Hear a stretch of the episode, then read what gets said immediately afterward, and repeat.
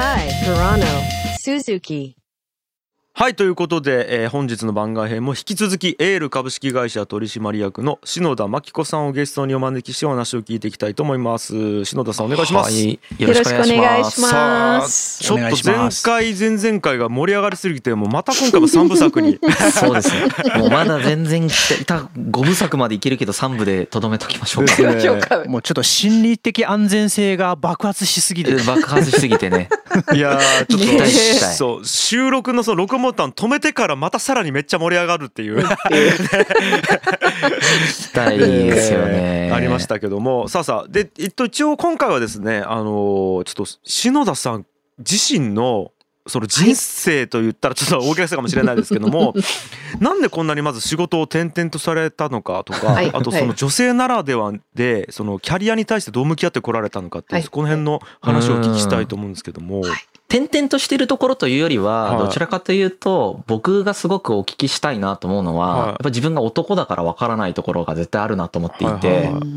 あの、最近、なんていうか、結構僕、その女性経営者の方とか、女性で結構バリバリ働いていらっしゃる方とかと、あの、たまたまか、なんかわかんないですけど、一緒に働く機会、普通に多かったんですよ、今まで。うんうんえーっと、結構何人もいらっしゃるんですね。あの、はいキャリアの早い方から。うんもう僕が24ぐらいの時に、多分一番最初に、がっつり、その、あの、働かしてもらったのが女の人だったりとか相当年上の人だったんですけど、その人。うんもうなん、もう自分のおばあさんぐらいの世代の方だったんですけど、その時点でうん。で、なんか、あんまり意識したことなかったんですけど、まあ、妻の話を聞いてたりだとか、あと、そのリスナーさんの話を聞いてて、この前びっくりしたのが、あの、コミュニティ作ってるんですよね、古典ラジオって。うんうんそそのコミュニティで、まあ結構、それこそ女性の方が活躍してもらってるんですけど、運営の部分で。うんもちろん男の人も活躍してます。もう半々ぐらいなのかな。うんうんでやってるんですけど、なんかね、僕びっくりしたのが、女の人が、その自分の賢さうん。隠してるっていう話聞いて、あうん ああおー。はいはい。め、めっちゃびっくりした。うん。わあ、そんなことしないといけないんだと思って。うん。う んでも確かにそうかもなと思ったんですよ。今までの、あの、自分から見た視点だけで見ていっても、自分が女だった時に、今のと同じように、こう話してたら、なんか嫌われたりしそうだなと思って。そ。う。攻撃されそうだなと思って。えー。そりゃそうや。で、うんそういうのを意識したことあんまなかったから、自分はそれ別に出してもいいから。まあうん若い時はそれでも、若いっていう理由でダメだったんですけど、あの、すごいなんていうか、ちょっとびっくりして、なんていうんですかね、知りたいなと思ったんですよ。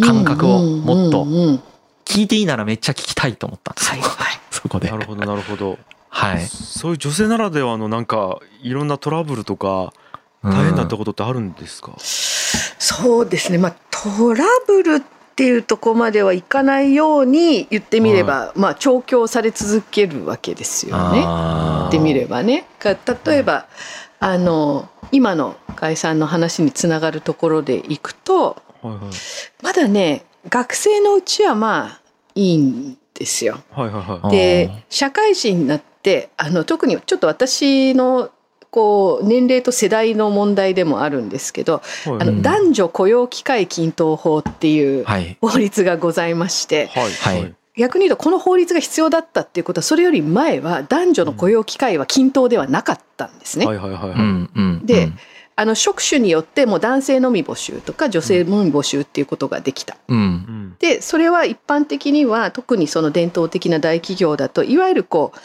まあ、機関職とかそのキャリア職、今で言うと総合職とされるものっていうのは男性のみで,、はでそのアシスタント的なお仕事は女性のみで。っうん。ていうのが当たり前だったんです。いはい。でそれがそうじゃなくてあの、まあ、主にはそのいわゆる総合職っていうのに女性も門戸を開きなさいっていう義務になったの。はい。これが私が高校3年生の時なんですよ。はいはいはい。なんかその就職活動したとした時はこれが始まってまだ4年とかそんなタイミングだったんですよね。うん。だから世の中の考え方はまだまだ追いついてなかったので法律がちょっと先行してたから。そうするとね、就職して私いわゆる総合職として入ったんですけどねはい。分かりやすくモテなくなるんですよね。えー。あのねあそれ最初に入ったのはうん。えっと日日本の企業だったんですか？そう日本の会社なんです。あの今は新生銀行っていう名前に変わってますけど、うんうん。あのはい。日本長期信用銀行っていう名前の銀行でした。であの本当ねそういうことで一般的なやっぱり価値観としてはその女性が男性よりもなんつうの頭がいいとか、あのっていうのはやっぱりちょっと決してよくはない。うん。とされるのが、まあ、普通だったですね。で今も多分それはどっかで続いてるんだと思いますね。ではいはいはい。私個人でいくと割と同世代の女性の中ではかなり珍しく女の子だからこうしなさいとか女の子だからこれはダメっていうことはかなり言われずに育ったし、うんあの進学したあのこうあの、まあ、中学から大学まで一貫の学校だったんですけどあの割とそういうことが薄い環境では育ってるんです。なんですけどその今と比べると当時のだからもうね30年40年前の価値観ですけどはあのあらゆることがジェンダーでこう色付けされていたのでうん。女のらしさを求められないイコール男のようになることを期待されるっていうなんかこういう感じだったんですよね。なるほどね。そのはいはいはい。勉強頑張りたいっていうのは男みたいだし、うん。私経済学部にあのなんですけど経済学部はね私がそのた時の大うちの大学の経済学部って女子の比率が全体の5%とかだったかな？はあそんな低かったんですか？いや女がやることじゃなかったわけ。みたいね。学問にもものすごくそういうジェンダーの色合いが強くて。でその仕事もそうっていうまあこういう感じだったのであの結果自分の興味を追求もう私はしただけのつもりなんだけど世の中的には男みたいって言われ続けるってそういう感じなんですよね。はあなるほあど実際言われてきたんですか？篠田さんがその男みたいだねって。とか女らしくないっていうのは言われてたしで当時はそれ以外の価値観のオプションはないので、まあ、女らしくないんだなと思ってました。それはある程度自分の中でこう、まあ、納得とはまではいかないなまあでもしょうがないねって思われたんですか？しょうがないねっていう感じですね。うん。だからそのしょうがないにだし、まあ、ここまで年を重ねてから振り返ると自分の女性らしさとか女性としての自分は何なのっていうところがうまくちょっとねよく分かってなかったです。昔は、うん。い今はどんな感じなんですか？す。げえ興味あるんですけど。はいはいはい。うん。今はあの、なんて言うんだろう。この、まあ、自分が女性であるっていうことも当はい。然自分のアイデンティティのも,、もう極めて重要な一部はい。であるので、あのそこの折り合いっていうのはもうあの特に葛藤はないんですけど、うん。特に若いうちはいや本当特にその社会との接点において、その自分が女性としてこうまあ普通に女性としてモテたいし、うん。でいずれ結婚もして子供もって思うんだけど、うんうん。例えばその就職の面接でうん。結婚したら仕事続けられるんですかとか子供生まれたらどうするんですかってずーっと聞かれ続けるんですよ。うん。でそれってなんかなんていうの女性としてっつうか人間としてっていうかの普通にこう幸せこう私が思う人生でこういうことししたいなっていうことを、うん。ある意味それはいりませんって言わないとやりたい仕事ができないみたいな感じだったので余計そこがねこう、うん。どうやって折り合いつくんだろうなこれっていうふうにやっぱ思っちゃう感覚ではあったですね。さっきその深井さんがねあの話してくださったその女性で自分のある意味賢さとか知的好奇心っていうのをうまくこう表現できないっていうのも、多分それと同じ課題なんだとう思う。ん。いやもうこれ本当にもう暴言ですけど女のくせにみたいなのがあったってことですそうね、そうそうそう。普通に。いっぱい、あのあったですね。なんかでこうこの点に関してはうん。私はまあ自分のね経験としてそういうことがあっていろいろややこしかったなと振り返って思うんですけど、まあこんだけ時間も経って世の中のいろんな仕組みも整ってきたから良くなったんだろうなとうっすら思っていたのですがうん。改めて今のね若い方20代とかの女性の話を伺うと結構その意識が変わってない、私が20代だった頃にやっぱりぶつかった壁とかいやその選択肢で悩まなきゃいけないのっていうことが今も変わってなくてこれはまずいっていうのが今の私の問題意識なんです。なる。ほど。例えば、さっきの深井さんの話に近いところでいくと、まあ、ある20代のね、まあ、すごいその方もめちゃめちゃ優秀であの、活躍されてる方なんですけど、うん。彼女の高校時代の話をしてくれて、まあ、あの地方の高校で、うん。あの進学校で。で彼女ともう一人女の子ですごい成績がよくって割と進学校だから成績とかこうね公表されるらしいんですがそこでこうあの高い順位にいるお友達がいて仲良かったんですって。うん。でその女の子がある時からヒューって成績が下がってってうん。でどうしたの？って聞いたらその私の知り合いの子に、まあ、仮に直子さんとしますけど「うん。直子ちゃん」って「勉強できるとモテないんだよ」って。うん。へえまさに。うん、でそれはその普通にね思春期の高校生モテたいじゃないですか。うん。であある意味その言った子は頭いいから戦略的にモテを取ったわけ。で見事学年で一番人気のある男子と付き合うようになったんですって。すごいですね。頭いいな。すごいはそう。頭いいだけにみたい。な。っはていうのあがー。今20代の方のリアルな青春時代のエピソードとしてあるわけですよ。今の20代なんですねそれが。うん20代の人20代後半の方です。だからおいやーすごいな。これ10年前の話よねつまり。なるほどな。全然あるんやじゃあそれ、いやでも僕が新卒の時もあったもんはっきり言って。やっぱ男女差別。普通にあった。女の人にだけこの仕事任せないとか普通にあったもん。同じ総合職だけど。うん男だけ徹夜してもよくて女はダメみたいな。でもそれって裏を返したらさ女の人出世できないってことじゃん。まあそうですね。最初から何も期待してないって話じゃんそれ。だなって思った。そうなんですよ。そんなことあるんだなと。やっぱり。ここの考え方っていうか文化っていうのは日本とアメリカではやっぱり差分があるんですか？えっと最近差分が広がってきましたけどもともとは同じぐらいですね。あアメリカも相当マッチョな文化なので、まあ、やっぱりほら成り立ちがカウボーイだから。そうですよあねのもうで女の人は守られるべき存在っていうのがもうベースに非常に強い。なるほどね。女の人少なかったからですねアメリ少なかっカ最初たからだし、そのいわゆるこうねやっぱりイギリスの文化が色濃かったのでその女性っていうのは守られるべき存在であるっていうような価値観もあってだからその本当に20世紀の初めとかのその女性がね一部の女性が参政権を、ねまあ、求めてこう政治運あうん。の社会活動をするようになった時も普通にある議論としては女性っていうのはアメリカでですよ、うん。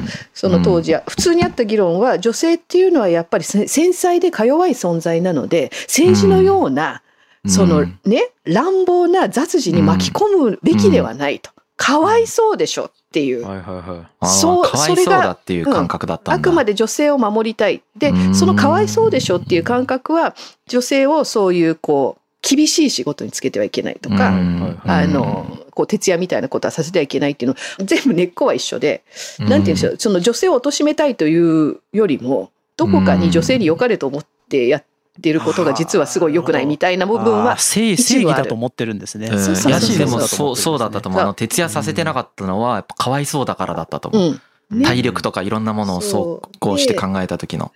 であのこれって別に女性がじゃあみんなあのその考えおかしいと思ってますって言ってるとかそうではやっぱりなくてこれも歴史的にアメリカのさっき言った運動でもかなり多くの女性が参政権を自分たちが持つということに反対してたのうん。時あそうなんですね。ああなるほど。ぱりそれはだってそういう教育を受けてくれば女性たるもの男性を称えるのが自分たちの使命だと本当に思っていればうん。そんなことしない方がいいじゃないですか。うん。自分の役割はそこじゃないと思ってる。うん。信じてるんで。でそれにあのその理由も明確に自分はそうだと教わって育ってきていれば、むちゃくちゃだなっていうその主張はっていうふうに感じる女性たちがすごく多かったのが、まあ、運動の発端なんですよね。だからそれは別に日本だけがすごく保守的かっていうとそうではなかったんですけど多分ここ20年ぐらいなじゃないですかね差が開いて。2 3 0年かな。なるほど。ですごい差がガーッと開いてきた。ああ変化が早いんですねアメリカの方はね、うんうんあのアメリカヨーロッパは戦争戦火が早くて日本があんまり変わってない。中国どうなんやんやん。中国俺はアメリカに近い感覚だとえおいやでも親の世代はもちろんそのまあ女なんて学問するもんじゃないよとか、うん。もう中卒中学に出たら働けみたいなそういうまあ時代はではありましたよ。うん。うん。ただ今は違いますよね。まあでもそういった時代の中でもやっぱり社会に出てからそうですね。まあ僕が付き合ってきた感覚の中で言うとやっぱね男の まあたとえ学歴が男とかその社会的ないわゆる立場が男よりも低くてもなんか家庭の中でとかあとはそのまあちょっとこう俗な例えですけれども言い争いだとか口喧嘩とかではうん。男が勝ったところ僕見たことないですよ 確かに。そううん特に僕は四川省っていうところで生まれ育ったんですけど、四川省は完全にまあ一応もちろん政治家とかでは大企業の中でも、うん、男の方がまあ若干は多いんですけれどもでも若干なんですね。若干ですそれでも日本よりは完全にその女性の経営者とか政治家は多いですね。面いや白い。比率的には多いですよ。ただ性格的にはもう完全にカカア天下ですよね。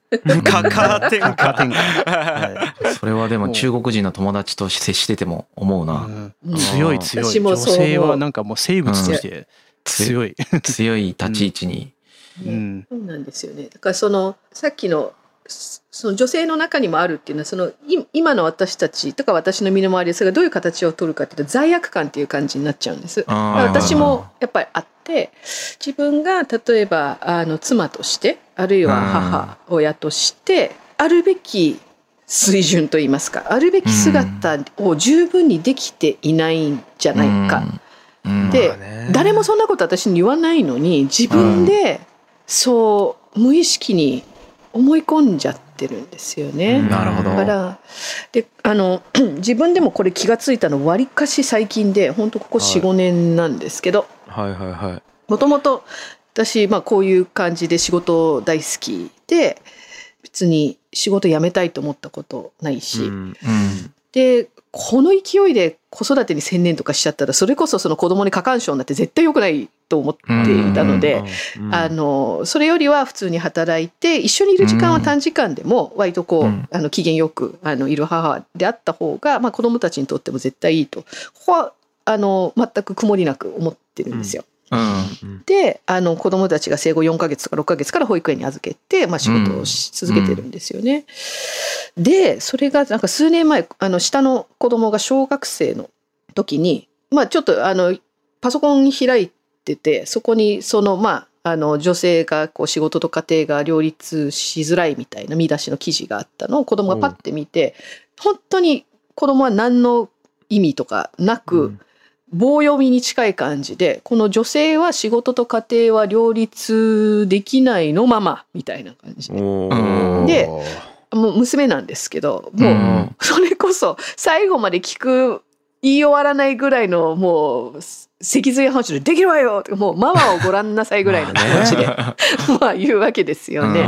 うんでも普通にこの見出しをにねただ見見たまま私の話もろくに聞いてないで「まあ、ママ家庭はどうなの?」ってこう、うん。娘が言葉を発した瞬間私黙っちゃったんですよ。で黙った自分にちょっとびっくりしてはでちょっと戸惑ってる間にまあ娘はそのまま頼んだと「ママは仕事はどう?」あ仕事は頑張ってるわよ」ってまたすぐ言えちゃうわけ。ですぐ言えた自分とさっき家庭はって聞かれた時にちょっと黙っちゃった自分のって何なんだろうっていうのを後でこう結構ショックを受けて考えた時に本当にちょっと意識できてなかったんだけどうん。やっぱりこう自分の中にあるこういう母親であるべきとか、うんあのこういう主婦であるべきっていうことに自分が十分できてないっていう負い目が私の中にあるんだなっていうことにちょっと気がついたんうですよね。わーなんかなんとも言えないなこれは。うん。でうん。でもね、救われたのは娘が割とさらっと、で、仕事が OK、あ、仕事が OK だったらママ OK って言ってくなるほれて、どね。で、つまり、それは私は、まあ、あの、娘は家庭にいる私だけを見ているので、まあ、娘から見てうん。私 OK であると言ってくれたんだなと解釈をして、うん。まあ救われたは救われたんですけど、でも、はい。そういったこう、無意識のこう、負い目みたいなものが、私にでもあるっていうことは、はい。うん普通に考えたらあのもうちょっとこう家庭の自分を大事にしたい方とかって私よりあのそうである方の方がきっと多いから、うんこの葛藤は相当しんどいなって改めてちょっと思ったんですよね。いやー、そうですよね。なるほどな。なんとも言えないですねそういえば僕もこの間あの、うん女性の友人からちょっと聞いた話ではまさにその罪悪感の話を聞いてて、うん。そのその女性の友人は、まあ、自分のお子さんを保育園に預けてたんですよね。うん。保育園に預けること自体がすごく罪悪感なんだあっていうふうにおっしゃってて。でもっととそれに拍車をかけるのは旦那さんの方があまりそれにもうそのうん。なんでそんな保育園に預けるんだ子供は幸せじゃないじゃないかみたいな厳しい。こう厳しい言葉をまたその友人にぶつけてあのグンってなってるっていう。それはグンってなるよね。旦那さんからそれ言われたら。でこのね罪悪感問題は、まあ、ある意味みんな持ってんだなっていうところでとりあえず自分をまあ保っているんですけど。でこのみんな持ってるんだなっていうもう私の中での最高の事例はですねこれ英語にしてしか多分動画ないんですが、はい。あのつい一昨年ぐらいまでかな。10年ぐらいあのペプシコってあのソフトドリンクとかいろんなお菓子のブランドを持ってるアメリカのもうグローバル大企業の社長をインディラ・ヌーイさんっていうあのインド系のアメリあのアメリカ人の女性がなさってたんですね。で彼女がやっぱりその話をされてて、もうひたすら罪悪感しかないですよみたいな。お子さんが2人いらっしゃるのかな？お嬢さんが。はいはい。でその中でまあ社長になってそのグローバル大企業の、うんまあ、やっぱり大変だったっていう話を割とこう率直にされてる数分間の動画を見たんです。うんでその中ででとにかくだからもうどうにもなんないからなんとかそれをこうだましだまし乗り越えるいろんな仕組みを自分の周りに構築してこれで乗り越えるしかなかったと。で例えばねって言ってそのうんお子さんがそのまあちょっと私立の学校に行かせていたこともあって平日の昼間になんか定期的にお茶会があると。その、うんこ娘たちとお母様の。で当然そんなもんいけるわけがないと。うんでそうすると娘がまた「みんなお母さんが来てたのにうちだけママが来ない」とか言うんですって。辛いでうわーって思うんだけどうんちょっとうんと思って。こう先生あの面談の時に先生に「うちの娘がそう言ってるの実際いらしたお母さんってどなたですか?」って聞いて、うんうんあ全員じゃないんだって確認してちょっと自分を落ち着ける。もう大事ですよね。みんななのかみんなじゃなかったのか。はそうそうそう。うん大事ですね。あとはそのもう海外出張ばっかりで家にいないからその秘書の方と,、まあ、あにと代表電話とか取る方にお願いしてでそうすると、あのお子さんが代表にかかってきて「お母さんいますか?」って「お母さんいますか?」ってその大企業の代表電話かけてくるのはその子しかいないからちゃんと分かってて「何ですか?」って聞くと「宿題終わったからゲームしていい?」って言ってうん「じゃあでちゃんとその伝言してあって宿題終わったじゃあこれやった？とか明日の学校支度した？とお弁当箱出した？と全部確認してえ全部子供がいいって言った。じゃあ30分どうぞって。そこまで言ってくださいって交換手に預けてある。ここまでしないと うん。社長業と子育てが両立できなくて大変だったんですよっていう話をされててそれを聞いて、まあ、インディラ・ヌーイーさんも大変だったんだから、まあ、私のこれぐらいまあなんとか頑張りますよっていう。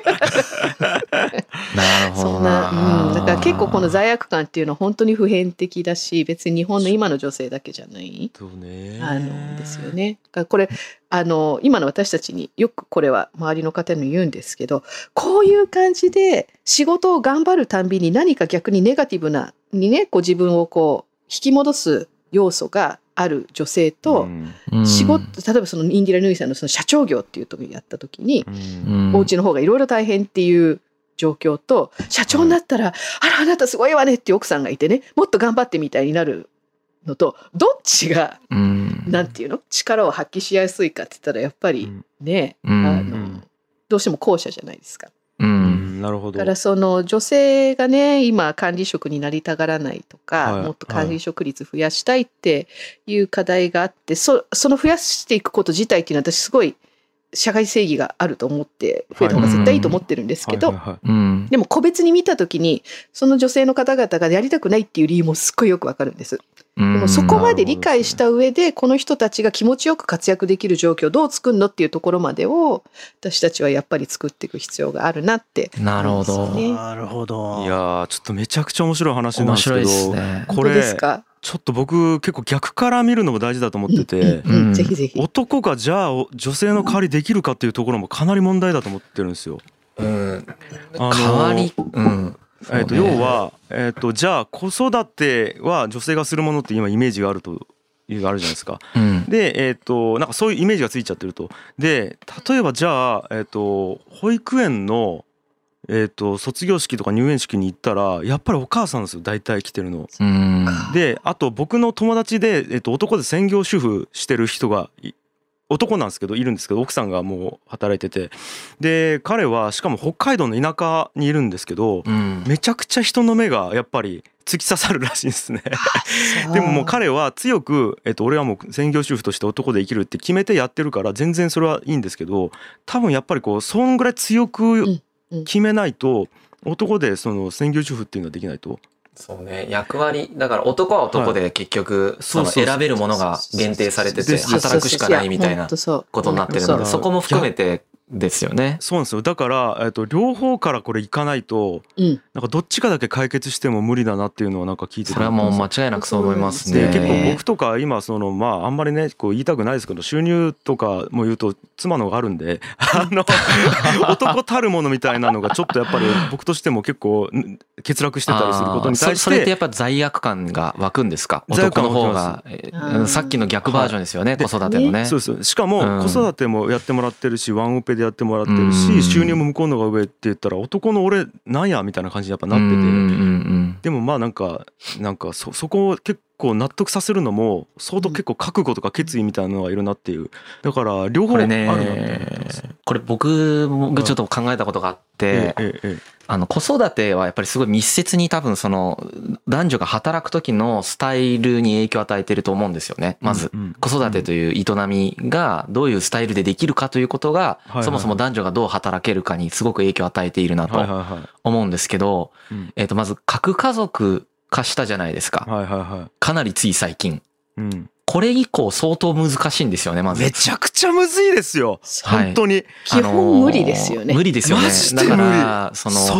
本来、これあの、あの、APA の出口さんもよく言ってて、僕もべき歴史勉強しててすごく思うのがですね、は子供ってまず両親が育てるものじゃないんだよね。いはいホモサピエンスははい。両親じゃなくて、集落の大人でみんなで育てるんですよ。両親だけでじゃないですねそういうことです、そういうことで。す。で僕ましてや母親だけなんていうのは、うん生物的に多分すごい逸脱した行為なんですよね。うんうんうん人間という群れをなして生きる動物として多分かなり逸脱してる状態。だはいはいはいからさっきの保育園に預けるのはかわいそうっていうのは真逆だよね。うんあの、預けた方がいいんだよね。いろんな大人にちっちゃい頃から合わせた方が、発達も早いよ、ちなみに。うん子供のうん脳の。接する情報量も違うね、そうそうそうそう。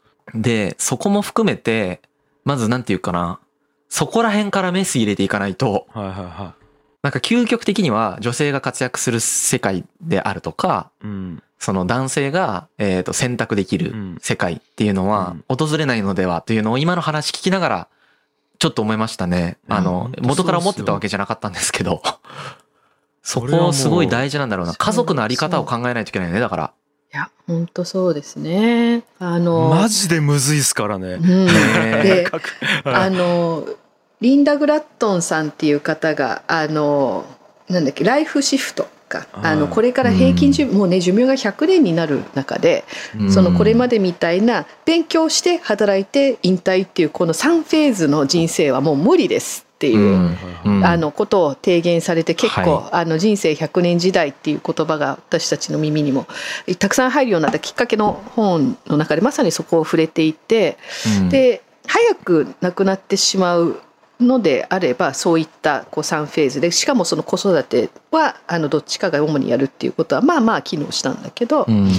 人生長くなると、うん。やっぱり仕事もどんどんね自分の専門性も含めて変えないと会社の寿命よりもの方が短くて私たちが働く時間の方が長くなるわけだから。でそっちの角度から考えた時もその子育てがどうあるべきかっていうのはやっぱ当然変わってきてうん。例えばその、まあ、ご夫婦で行った時にでここの中で唯一変えられない多分変えられ非常に変えづらいのが女性が健康にこうあの妊娠出産できる時間っていうか年齢、うんっていうのははい。どうしても例えばそうですね。60歳まではちょっと伸ばせないから。うん。でその制約も前提にした時に、まあ、うん。出産はねどうしても女性側がしなきゃいけないんだけどそっから先の子育てっていうのを例えば2人子供を設けるとしてどっちかの時はどっちかのあの親が主にやると。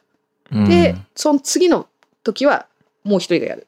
でうん。これが将来により今度は子供じゃなくてキャリアチェンジの必要が出てきたと。例えば今まで自分が専門的でやってきた例えば会計みたいな仕事が AI が来てもう全然会計の仕事なくなっちゃいますと。ちょっと学び直しをして全然違うスキルを身につけなきゃいけないからうん。2年仕事を辞めて勉強するわっていうこともお互いに起きうるのでうん。常に子育てであれ学び直しであれお互いがこう交代しながらうんやっていくっていうのがこれからの多分その家庭の姿なんじゃないの？みたいなことをおっしゃってるのを思い出しました。いやー交代でねできればいいけどな交代できたらいいですね。長年思えばね交代しますよ。いやーなんか交代しても足しても足りなかったりするんですよリソースが。うーん。なんか家族もな そう。あのね、やっぱ複数の家族を同じところに住まわせるのが僕大事だと思い始めてます、最近。あの、やりたいわけではないですよ。はい。ただ、複数の家族が、家族同士も協力し合いながらうんうん、えーっと、補い合うという、やっぱり体制を取る。やっぱりね、あの、人間のデフォルトがですね、孤立化しないことなんですよね、基本的に。はいはいはいはいなんで、えっ、と、セーフティーネットを敷いておくという生存戦略じゃないですか、人間が。はいはいはいあの、相互補完し合いながら。うんうんうん。そこをちゃんと機能させるような家族形態は再度考えると、やっぱりその、ね、集団就職し始めた頃から核家族が出てくるわけですけど、うん。完全にその時代終わってるわけでもはい。ご近所さんが亡くなりましたからね。う。で、ほら、結婚しない人も増えてるじゃん、今。うん。で、その結婚してない人もなんか変な罪悪感持たせられる社会じゃん。でも、時代動いてるから、はい。そういうところからも解放された方がいいと思うんですよね。うん。持ってる人、持ってない人、子供産む人、産まない人も含めて、いろんな子供を産んでない人が子育て経験してもいいわけじゃないですか、そこで。集中して。まさにまさうんうん。で、子供を産んだけど子育て経験しなくてもいいわけですよ。究極ね。うん。そう。したくなかったら。はいはいはい。うん。そうやって集中したら一応機能できるじゃん、そうやって。に、うん。ですね。あうん。ーもうねまさにその産んだけど育てないまあって育てないって言うと言い過ぎかもしれないけどなんか近いのをうん。私の台湾にあの外資系の会社で働いてる時結構そのアジア一帯のあの人たちがまあ同僚みたいな感じでよく、うん。あのおしゃべりしてたんですけど、台湾の方がね割と彼女は台湾では割と普通だとは言ってたんですけど、そのやっぱり家族の概念が日本の核家族で今ももうちょっと広くて、うん基本その男女関わらずあのやっぱり現役世代はバリバリ働けとうん。いうのがまず先に来るので、うん子供を産んだら親戚の子育て一段落したおばちゃんにはいもう。預けちゃう。はいはい。はいでもう月から金はもう自分の息子はそっちにもうずっと行っぱなしで自分は仕事があってやって、うんうん土日だけうちにいますと。でそれは彼女の場合はなんかそうおばさんつってたかな。でその彼女から見ると随分年下のいとこがまあ、うん。あの高校生とかでいて、うん。でその男の子はその自分の母親のおばさんと母親のいとこたちである高校生のお姉ちゃんといううん。家庭の中で、うん。あの多分小学校入るぐらいまで育ってたのかな。でなんかそれでなんていうの？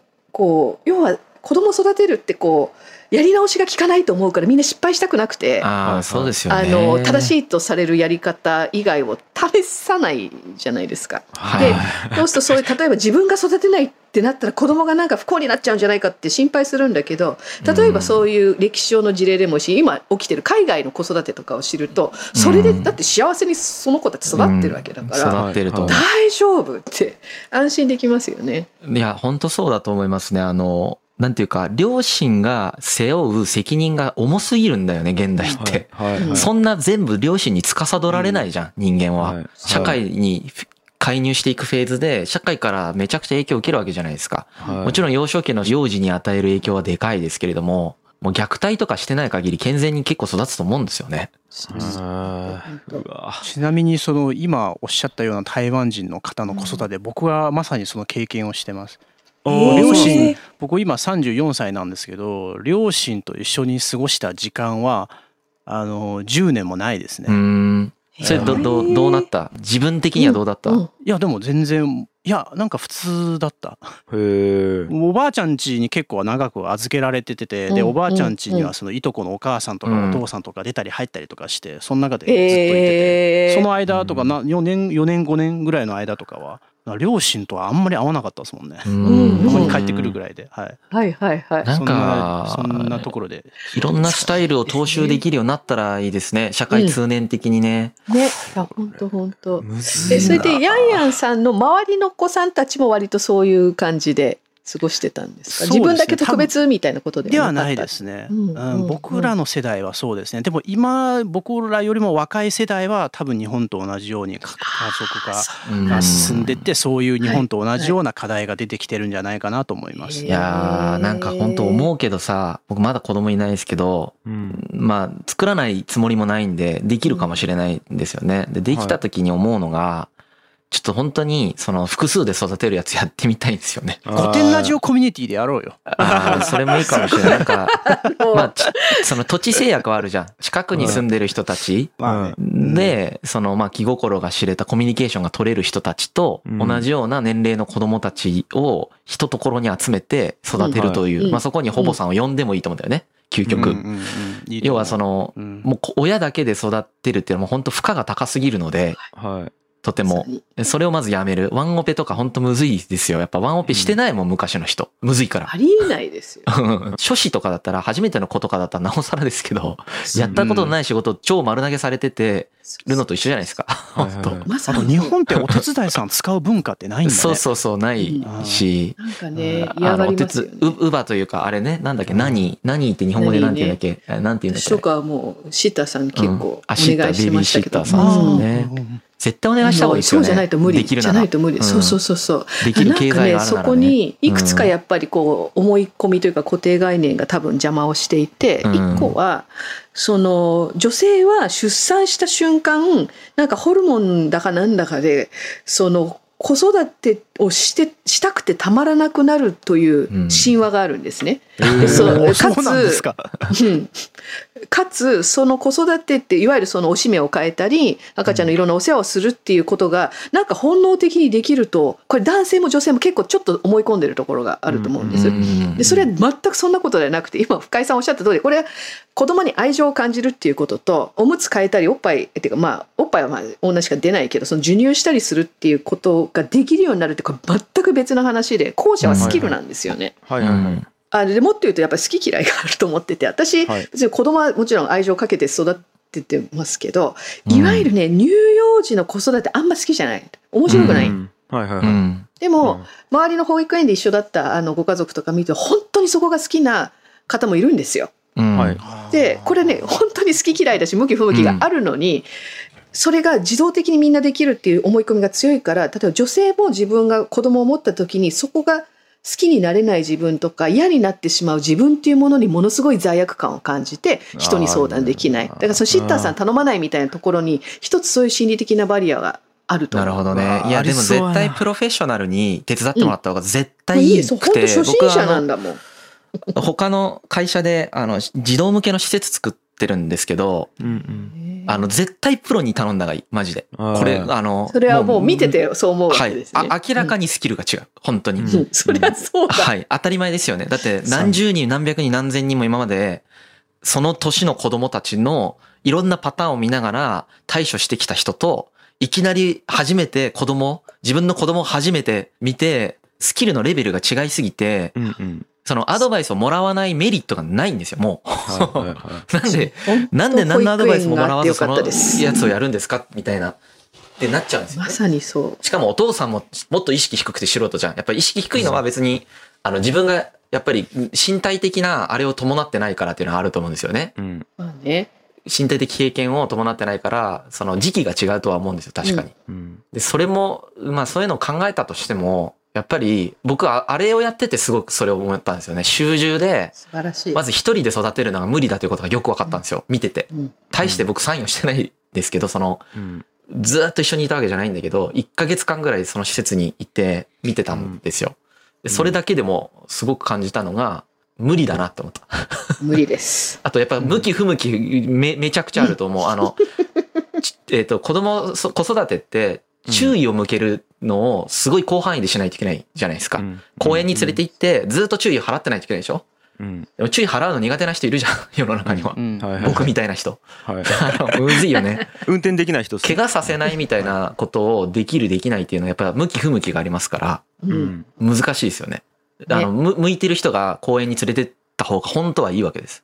はい。そう。はい誰でもホボさんになれないとホフさんになれないのと一緒ですよね。う、ん。ほぼほぼホフに適性があるということはその年齢の子供に接するその一定の領域に対しての適性があるということなんうでん。確実にそうだと思いますよ。うん。なんで、プロの力を借りる文化があったらすごくいいなと思うんですよ。ね。ベビーシッターもプロの方が本当は良くて、やっぱり、うん。ただ手伝ってくれる人よりも、はい。アドバイザリーできる人が近くにいるっていうのは、核家族にとって僕すごく大切だなと思ったんですよね、うんその時。安心感もあるもんね安心感がある。すぐ聞けるとかね、これどうすればいいんですかっていうことがすぐ聞けるとか。この熱熱出たけどどうしたらいいのそうそうそうそうそうそうそう。もね、本当そうですよ。もう私、保育園なかったら、子供さんだってどうしていいかわかんないですもんね。うん例えば、ある時ね、上の子供だったと思うんですけど、はって見たら、朝ね、植木鉢の土を若干食べてた、口にしてたっぽくて、こう土がついてるわけ。って思ったんだけどもうね会社行く時間もあるからもうそのまんま保育園に連れてってもあのせ先生ってもう朝なんか多分ちょっと土食べてたっぽいんですけどとか、ね、そしたらもうニコーって笑われて「ミネラル補給ですね」って言ってくれて。それですごい救われたんです。うんで多うん分それこそいっぱい見てるから、はいまあ乳児が口にするったって別に噛んだり飲んだりまだできないから、多分入ってないし、まあ様子見て大丈夫かなって多分判断してくれたんだと思うんですけど、うん。そんなの分かんないから、これ救急に行った方がいいんじゃないかぐらいの思ってたら、うん。全然大丈夫だった。うん。でそういうこといもう一個一個私は保育園っていう場があって毎日ねそうやってプロの方に子供を見てもらってたから、はいはいはい。いろいろアドバイスももらったしよかったんですけど、ねそうね。いや僕子育てもしてないのに本当あれですけど。いやすごい思いました。それすごく同じことを思ったのと。はあれそうですよね本当あの昔は核家族じゃない時代は多分そのお母さんがおばあさんとかの助けをもとにやってたんですよそれをね。うん。うん。うん。だからあとまさにみんなでね、そうそうそうそう親戚のね集落の中で。そうそう集落の中でとかでそのちょろちょろしてる子供がいたらそのコミュニティで見て監い視うん。監視じゃないですけど気をつけてたっていう状態が多分あった。そうそうあと子供同士っていうのもあったんだと思うんですよ、あもうちょっと大きいお姉ちゃんが、本当そうですよね。あ兄弟同士うん兄弟同士ってありましたよね。そうそうそうそうあのい子供の数が比較的多いからですねうん。昔の方がね。だから今一人っ子で親が一人で育てるみたいなのは本当イレイレギュラー中のイレギュラーでなんかそこにやっぱりなんていうか成果を求めるのが合理的じゃないよね。人間そういうふうにできてないっていう話ですそうできてないしできるわけがないことをやろうとしてできないから落ち込むみたいなことが現象として起こってるからうん。なんかそこはあれしたいですよね。でそうね話戻すとだからそういう話が男女三角平等三角みたいな話に結構つながる感覚がありますね。あると思います。で今ね子育ての話だけどその子供を持つ持たないみたいなところのうん観点に関しても全く一緒で、うんなんか子供を持たないと大人として不完全みたいな過去の価値観がまだはい。ねちょっあと残ってるじゃないですか。まあそれとかもうはいどうでもいいと思いやうんで僕もそうすけど。思う。本当そう思う。いろんなパターンがあるべきだと思う。本当いろんなパターンがあるべきで、私うん。で、願わくば子供がない人も子育てに参与できる社会が僕はいいなと思うんですよね。ね。うん。自分が参加したかったらすそう、ればいいし。参加したかったらできるみたいな。そうそう。できるからね、そして実際。そう。そうそう。おるよね、その実際に子供は自分は欲しくないけど子供育てをしてみたいという経験を得てみたいという方もいらっしゃいますからね。し、またいろんな理由で埋めない人もいるけど、うん。別に同じように愛情を持つレベルに至る人もいるわけじゃん。普通に。うん何回か会ったことあります。ほぼさんでもね、子供、うん自分はもういないんだけど、すっごいやっぱ愛情とポリシーを持って育ててる人もいるし、うんなんかど、どれでもいいじゃんって思うんだよね。普通に。ね本なんか当そう。、その、これじゃないと幸せになれないとかって、本当人類史見てほしいと思う。歴史に学べ。本当に人類史を見てほしい、その人、そうそういうのを思ってる人そうですよ。そのこそ。よくね女性だとその子供を持たないと一人前じゃないみたいな変な。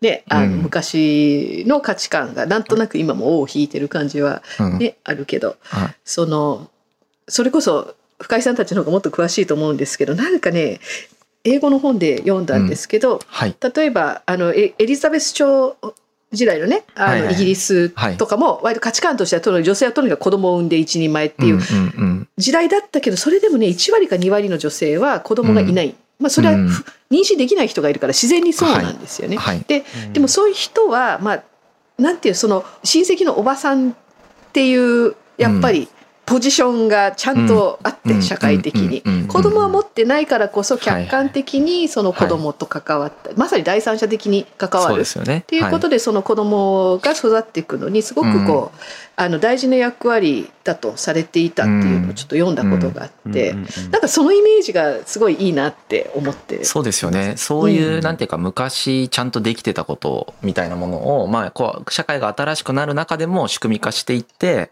で、かつ、その男女が選択的に社会に参与できるような状態っていうのを作っていけたら、すげえいいなと思うんですけど、まあ、いろんな課題ありますよね。本当いろんな課題ありますね。ねそっち向きに早く行きたい。はい、実際僕まあ子供いる身としてずっとお話聞かせてもらってたんですけど、結果いろいろ頭では分かってても相当むずいっていうことしか今頭の中に ないですね。うん。相当むずいっすね。相当むずいですよね。まあ、相当むずい。あの僕が僕がですよあ、自分がね、自分がですよね。自分ですらむずいですあのこんだけ多分論理的に考えて頭で理解してえーっと多。分判断できる僕がむずいか実際そうだらよね。だってはい今、今すでに核家族で、で、しかもお母さん一人で育てられる、育てることを強要されてる人がいたとして、その人に今のこの話してもどうもできんもんね。うん。結構無理っすね。あとお金の問題もあるし。そうですよあのね。ベビーシッターに頼むって雇えないしね。まあ、なんていうんですかね、うん。それが、えっと、相当重要っていうことを認める行為になるんで。うん。あのいろいろあるじゃないですか、えっと、食費にかけるか家にかけるかの中でベビーシッターにかけるっていうのは相当重要だぞっていうことなのであの今金有り余ってる家庭の方が少ないじゃないですか。ですね。そこにベビーシッターっていうところに重要度上げるっていいうのは。やね、これもうなんか政治的発言になるけど、はい、金かけてなさすぎだと思う、やっぱ、僕は。ああそこにでしょう、はいえー まあ公金をですね公金を使うべきところは はいまさにそこだと思いますけどね。いや俺もそう思うっすねやっぱ保育園問題も相当深く関わってくるっすねですよね。まあでも保育園問題はお金というよりも、お金もあるんですけど、もちろんは。いそのプロフェッショナルを育てるっていうのは難しいんですよ。あとちゃんとプロフェッショナルにちゃんとお金を払う。そう、払、払わないと、まずプロフェッショナルになる人が、パイが給料今。低いもんね低い、超低い。だけどね、あれめっちゃむずくて、普通にプロフェッショナルで、あの、かなり難しい、かつ、あの、子供の方が上っ面で対応できないから、完全に人間として向き合わないといけないから、人間力そのまんまパフォーマンスに出るんだよね。ホボさんとかホフさんって。はい。つまり、普段の考え方とかが結構なんていうか、子供から信頼されるかどうかとかに直結しちゃうわけ。普通に。だから、結構立派な人がなったらすごくいいっていう職種になっちゃうんだけど、はい上手い人とかじゃなくて、立派な人みたいな。めっちゃむずいじゃん、でそれ。の割に体力仕事なんで。結構若くないと持たないみたいなところで若い人がどんどんどんどん入って辞めちゃうみたいな現状があるらしくてうーん。なんかもうどうしたらいいんやろっていう感じなんですよねなんかもうだから僕は分からないですいや、予予算割いたらいいですよ。予算割くのがまずだ第一だと思います。まあねまあその予算をどこを削ってどこから持ってくるかみたいな話になると思いますけど。はい難しいいいかねですよね？パルットでもなんか保育施設作ります？いやー本当それ考えたことあります？本気で。和也がやってるじゃん。和也が、あの、高橋和也くん。が。我々の、あの、田川、田川飯塚の。ね。いやいいるんですよ知り合いに。うん。うん、保育うん園作ってますよね、彼も。ただやっぱうんもう本気じゃないとできなさすぎてうんまあ相当リソース割かないといけないんでいやちょっと片手間ではやれないなっていうのがあって。いや、子育ての話になってしまった。いやちょっとそうっすね。あれ何のそうじゃな話なんだっけ？そうじゃないんだよな。ちょっと転がりすぎたな。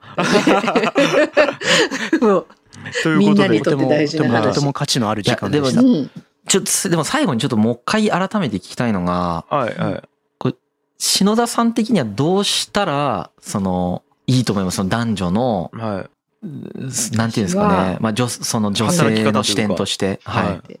実は結構ねこう本当家庭の経済力要は食べていけるのかっていうところがうん。起点になるのが実は一番変わりやすいと思ってて、うん。その本当に、まあ、今はそうなりつつあるっちゃあるんだけど本当に夫婦がそあの今だとどうしてもその税制の変なあれもあってその、控除になるならないみたいのもあって女性働いてる人は多いんですけどみんな収入あの100 5万円かな？うん。に抑えてる方が多いんですよね。で、それで今、なんとか家庭が成り立っちゃってるんだけど、本当にこれで食えないと。うん二人がマジで働かないと、うんあ、の、もう家計が維持できないっていう風になったら、結構嫌が多なく変わると思うんです。うんで、なんか乱暴だけど、そうなった時に現実は割と変わりやすくなって、そうは言ったって、だって食い詰めるわけにいかないし、どはい子供がね、あの、まあ、生まれたら当然その子の幸せを願うわけだから。うん。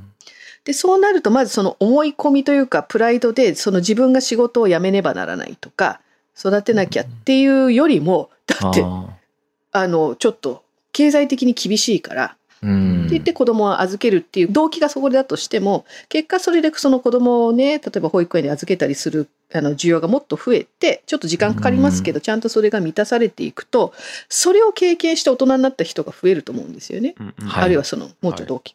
で、別にそれが普通っていう風になっていくことで世の中は変わっていくんだと思うんです。うん。で、すごいこう、時間はかかるけど、私は構造としてはそういうものだと思っていて、必要に迫られないとやっぱ価値観って変わんないからな、変えろって言っても。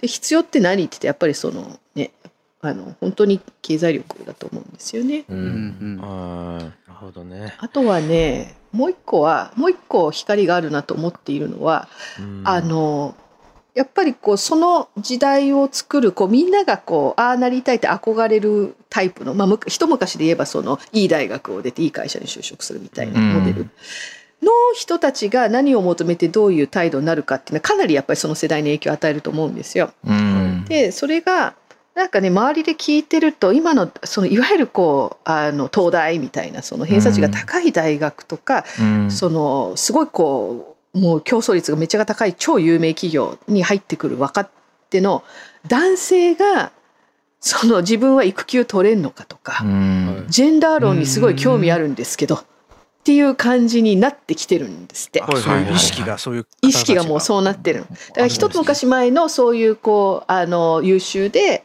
意識が高くて本当にこう社会的にも成功したいと思ってるちょっと前の世代の若者は割と環境問題に興味を持ってたんですけど同じ感じでどうもねジェンダーに行ってるみたいなんですよ。だからねこれは。私もすごい明るい兆しだと思っていて5年後あー10年後に彼らはもっと社会に出てくるしいわゆるこう有名企業でみんながあの会社のあの人がとかそのどこどこ大学の人がみたいな見られ方をする層がうん。の男性が積極的にその家庭の中での男女のこうイコールパートナーっていうことをやっていくようになる人が増えるんじゃないかと思うので。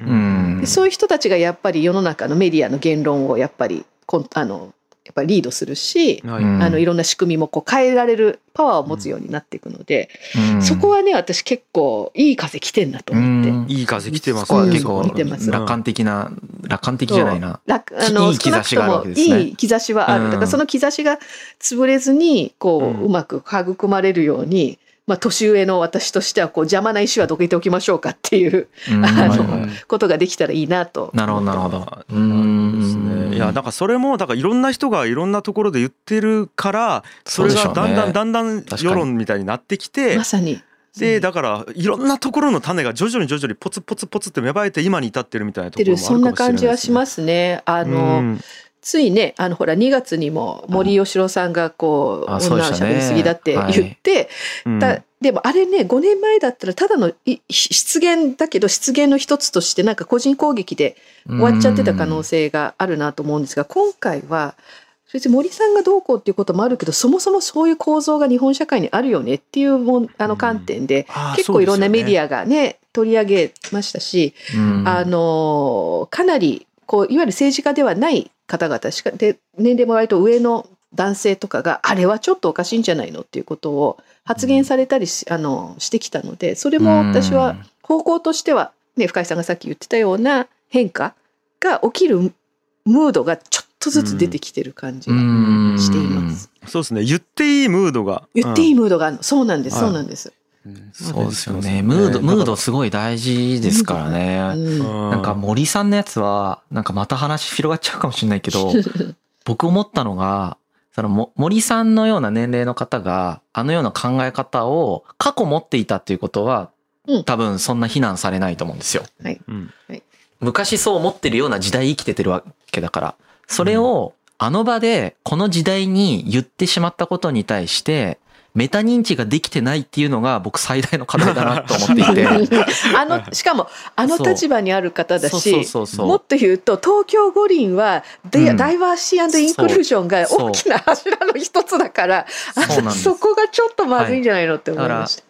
彼が今どう思ってるかどうかまあ置いとくのと、過去どう思ってたか置いといた時に、でも、あの彼があの立場においてやるべきだったのは、うん。言っちゃいけないなという自覚だったと思うんですよね。それがなかったっていうことが多分すげえ、あの、今回問題だったし、これ結構象徴的だと思ってて、多分これからの時代、すごい頻度でそれ起こるんですよ。あのうん常識がどんどん変遷していくというか、新はいはい。アップデートが早いからですね。はいはいはい。そう個人のアップデートがそれに追いつかない場合追いつかない。多々あるとそう思そう。特に年の年を取られると、うん。そうそうそうそ。の差別じゃないけどやっぱどうしても自分の考え方って変えづらいじゃないですか。こういうのって感覚ですもんね。そう。うんこれでも技術だと思ってて、人文学、そこに僕人文学勉強してたらね、うんまあ勉強してたらそんなことならないわけじゃないんですけど、要は自分のうん自己変革の経験たくさん持ってると、結構やりやすかったんだろうなと思うんですよね。なんかこう、すごい、そういう視点であれを見てました。なるほど。面白い。面白い。なんか、ああ、自己変革今後こんな感じですごいやっぱ大事になるんだろうなと思ってですね。本当ね、勉強大事だなって私も改めて思いました。例えば私みたいな、今のこのあの状況においては、例えば私みたいなものは、うん。その自分の個人的な経験とか、それで感じたことを発信することを、まあ、うん。なんつうんですかね。まあ、ある種の価値があると思って、思ってもらってるんですけども、うん。結構微妙で私もまあさっきちょっと子供との話をあの、うん。話しましたけど要はやっぱりね自分の経験ってなかなか客観視できないんですよね、うん。その全体の傾向の中でどの辺の話をしてんのかっていうのがうん。わからないまんま言っちゃうのってもうやっぱ非常にまずくて、うん。そこがその人文学っておっしゃってることの一つの面だと思うんですけど、私も、まあ、さっきみたいな話を今はすべきだししていいなと思っている理由はやっぱりその特にアメリカですと社会学とか心理学の分野でこのジェンダースタディスってかなりあうん。のエビデンスがあるので、はいはいはい。それと照らした時に自分の話って割とうん大事というかよくある話の一一エピソードと位置づけられると思っているので言える、はい。とか、はい。うんあのその観点で若い方と話をしててもやっぱ同じような課題感を彼女らが持ってるっていう一定の自分なりのエビデンスがあるのではい。うん言えるっていう感じなんですよね。なるほど。でうんでもこれって変わっていくので、そうですね。あのうん本当常にここは自分で勉強し続けないと、うんうんあの危ういなってそうですよねちょうど思ってるところでした。うんいや、本当そうだなと僕も思います。のそうですね。なんか相対的に見ることが大事ですね。なんか自分の今を。はいそうそうそうそうだから、うん下手に私みたいのが自分の経験談だけをこう言い続けるって多分良くなくてはい。あのよりもうちょっと客観的な立ち位置の人がこれはこういう課題ですよって言った方がうん本当は説得力というかあの、はい。なんて意味あるあの、うんメッセージングになるような気はしてます。なるほど。それを果たすのがまさにエールじゃないですか。あら。外部からつついていくっていう。すごいな、あーすそうごいな。ねちょっとじゃあもう全人類に導入していただいて、ね、行きたい、まさにそうもうですねそういうエールの未来を思い全描全人いて。類で。はい。まずは森さんから。森さんのお話は聞きたいっすよ。普通に。そうですね。うんいやいやいや、そんな感じですかね。結構今お時間が。ぱい喋りましたね。はいすいません一時間ぐらいでしたねはい。いや、すごい楽しかった。まだ楽し、話したいですけど、ちょっと一回締めましょうかもう。ですかね。はいえっと、で、一応ちょっと再度なんか告知の方あれば、はい、おあり願いしたがとうんですけどもざいます。はい。はい。あの、エールではサポーターと呼んでいる、あの、お話をね、聞く方っていうのは常に、あの、ご登録を募集しています。ウェブサイトに行っていただくとすぐわかると思うんですけども、もし、あの、興味あるなっていう方がいらっしゃったら、あの、ぜひ、ちょっとウェブサイト見てみていただいあの、ご関心あったらちょっと説明会とかあるので、参加してみてください。はい、サポーターというのはお話を聞く側の人ですね、そうそうそう。で、はい特に資格とかは問わないので、はい。あのいあのね、ここまでの話もし聞いてくださってその聞くっていうことに関心があって自分もちょっとやってみたいなっていうふうにもし思っていただいたら、うん。ぜひ、ちなみにもうすでにリスナーさんで実は、その聞いてるサポーターの方たあのたまたまですけどいらっしゃいましたよ。おおすごい、なんかやっぱ重なるとこあるんですいや、ね。まあそれもあって相性がいいんじゃないかなってもともとすごい思ってたんですよね。嬉しいありがとうございます。すご興味もちろん、を。うんあのご自分の職場にエールを導入してみたいという方ももちろんあそうですよね。いや実際募集してますので僕導入したいですもんね。あぜひじゃあちょっとご案内させてくださいどうなるんだろうね。いやー以上ですかね。はい、以上で。ということで、あのなんかこう聞くサービスのそのエールのね篠田さんのお話を逆に今回僕らが聞くっていう立場やったんですけすいども、ません。聞くについてベラベラ喋るっていうこのねパラドックスをなんとかしたいんですよ。いやいやいやねまあそれが心配だったのがちゃんと僕ら聞けそう、てたかなっていう。そうそうですね。めちゃめちゃ聞けてねえのかっていう。聞いてくださってて本当すごくお話ししやすかったです。あありがとうございます。ありがとうございます。いやーということですごい、えー楽しいお話をありがとうございました。楽しかったですえー以上、えー古典ラジオ番外編ゲストはエール株式会社取締役篠田真紀子さんでした。ありがとうございました。ありがとうございました。